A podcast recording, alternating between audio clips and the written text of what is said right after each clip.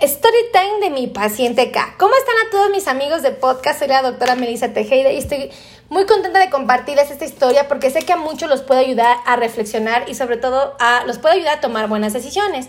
Les voy a platicar la historia de uno de mis pacientes hermosísimos. Obviamente no les voy a decir su nombre, le vamos a poner K de seudónimo para poder identificarlo, pero fíjense que este pacientito era un paciente, la verdad, muy simpático, a mí me caía re bien, era una persona eh, que yo en lo personal apreciaba mucho porque él y su esposa, la verdad, siempre conmigo fueron muy lindos, muy amables.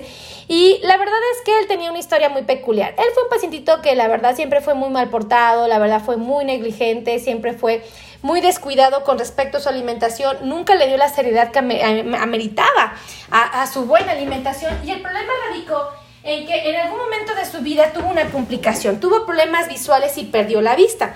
Ciertamente es que fumaba, y no fumaba poquito, amaba fumar y en cantidades excesivas. El problema de que fumara tanto mi paciente es que propiamente pues dañó las arterias de su cuerpo y particularmente dañó las de sus ojos y las de sus pies. Déjenme decirles que sus pies también estaban muy mal, estaban necrosaditos, la verdad sí estaban muy, muy, muy feitos sus pisitos. Y ciertamente es que, bueno, dentro de sus complicaciones lo llevó a tener ceguera.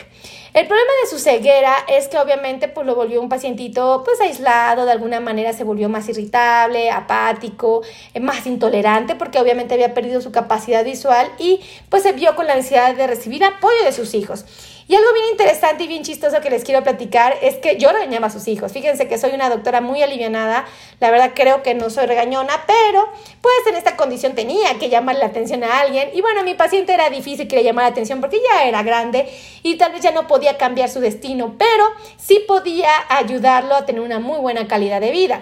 Y dentro de su calidad de vida, pues estaba ayudarlo a tomar buenas decisiones y sobre todo a comer saludable para poder preservar su salud y que no se enfrentara a nuevas complicaciones, todavía adicionales a las que ya tenía.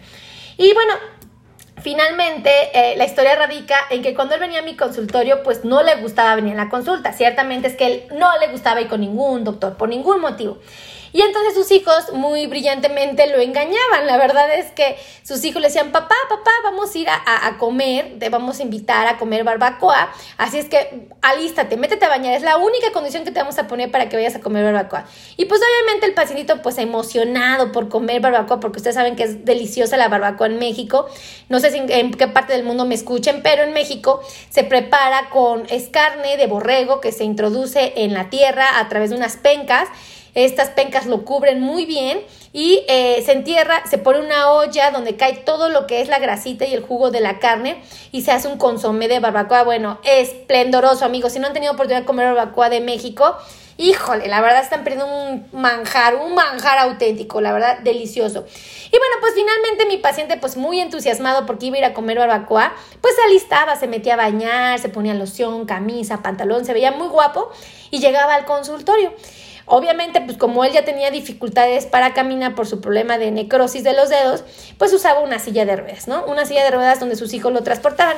Y entonces cuando llegaba al consultorio, amigo, se sentaba en la sala de espera, bueno, lo tenía en la silla de ruedas, pero en la sala de espera, y finalmente cuando yo salía, pues lo veía, ¿no? Y me daba mucho gusto y decía, hola, mi paciente ¿no? O sea, pues no, no se llamaba así, obviamente, ¿no? Pero, este, yo le decía, qué gusto. Y yo nada más escuchaba que empezaba a decir groserías, hijos de la tal polcuá, que no sé qué, y un griterío, y, todos atacados de la risa los hijos, los nietos, porque venía con toda la familia, y, pero unas carcajadas que soltaban. Y la verdad es que decían, se reían, y yo decía, pero ¿por qué se ríen? ¿Qué pasó? ¿Por qué está tan enojado mi pacientito K, ¿no? Y me decían, bueno, es que lo engañamos, doctora, le dijimos que iba a ir a que lo íbamos a invitar a comer barbacoa y va a venir, pues realmente vino con usted a consulta, ¿no? Y pues la esposa atacada de la risa, todos atacados de la risa, y él viene enojado, pero enojado que echaba chispas, ¿eh? No se imaginen qué poquito. Y pues yo me enojaba. Y les decía, ah, qué sinvergüenza son ustedes. Ahora, después de la consulta, me lo van a llevar a comer barbacoa. Es justo porque ¿por qué me lo traen en engaños, no? Y bueno, pues finalmente él después desarrolló un gusto por venir a la consulta porque ya sabía que cada vez que venía conmigo, pues se podía dar el gusto de ir a comer barbacoa porque pues sus hijos eh, a veces sí lo llevaban a comer, a veces no, y a veces con esos engaños pues lo hacían enfadar, ¿no? Pero bueno, finalmente, ¿qué intento transmitirles amigos? Que lo importante aquí es aprender de esta story y reconocer que si somos pacientes que vivimos con diabetes, tenemos que tener nuestros niveles de glucosa controlados. La verdad es que si nosotros nos aseguramos de que nuestra diabetes eh, está en valores adecuados, ciertamente es que difícilmente vamos a enfrentarnos a situaciones complicadas como viene siendo la ceguera o inclusive la isquemia. En este caso él tenía isquemia en los pisitos y tenía sus dedos necrosados. Y pues evidentemente si somos pacientes fumadores, bueno, diabéticos fumadores, pues dale la seriedad y eliminar el cigarro de nuestras vidas, puesto que esto nos perjudica muchísimo y desafortunadamente nos puede llevar a historias muy tristes por vivir.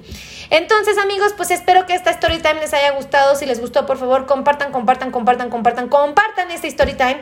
Y de igual manera, si quieren aprender más acerca de la diabetes, quieren, eh, no sé, eh, Ahora sí que documentarse con herramientas que ustedes pueden aprovechar para cuidar de su salud. Bueno, pues los invito a que vayan a mi canal de YouTube, suscríbanse a mi canal de YouTube.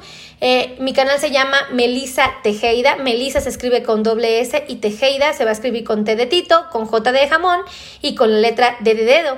Así es que muchísimas gracias, que Dios los bendiga, saben que los quiero y lo que más deseo es su bienestar. Así es que pórtense bonito, besos a todos, bye.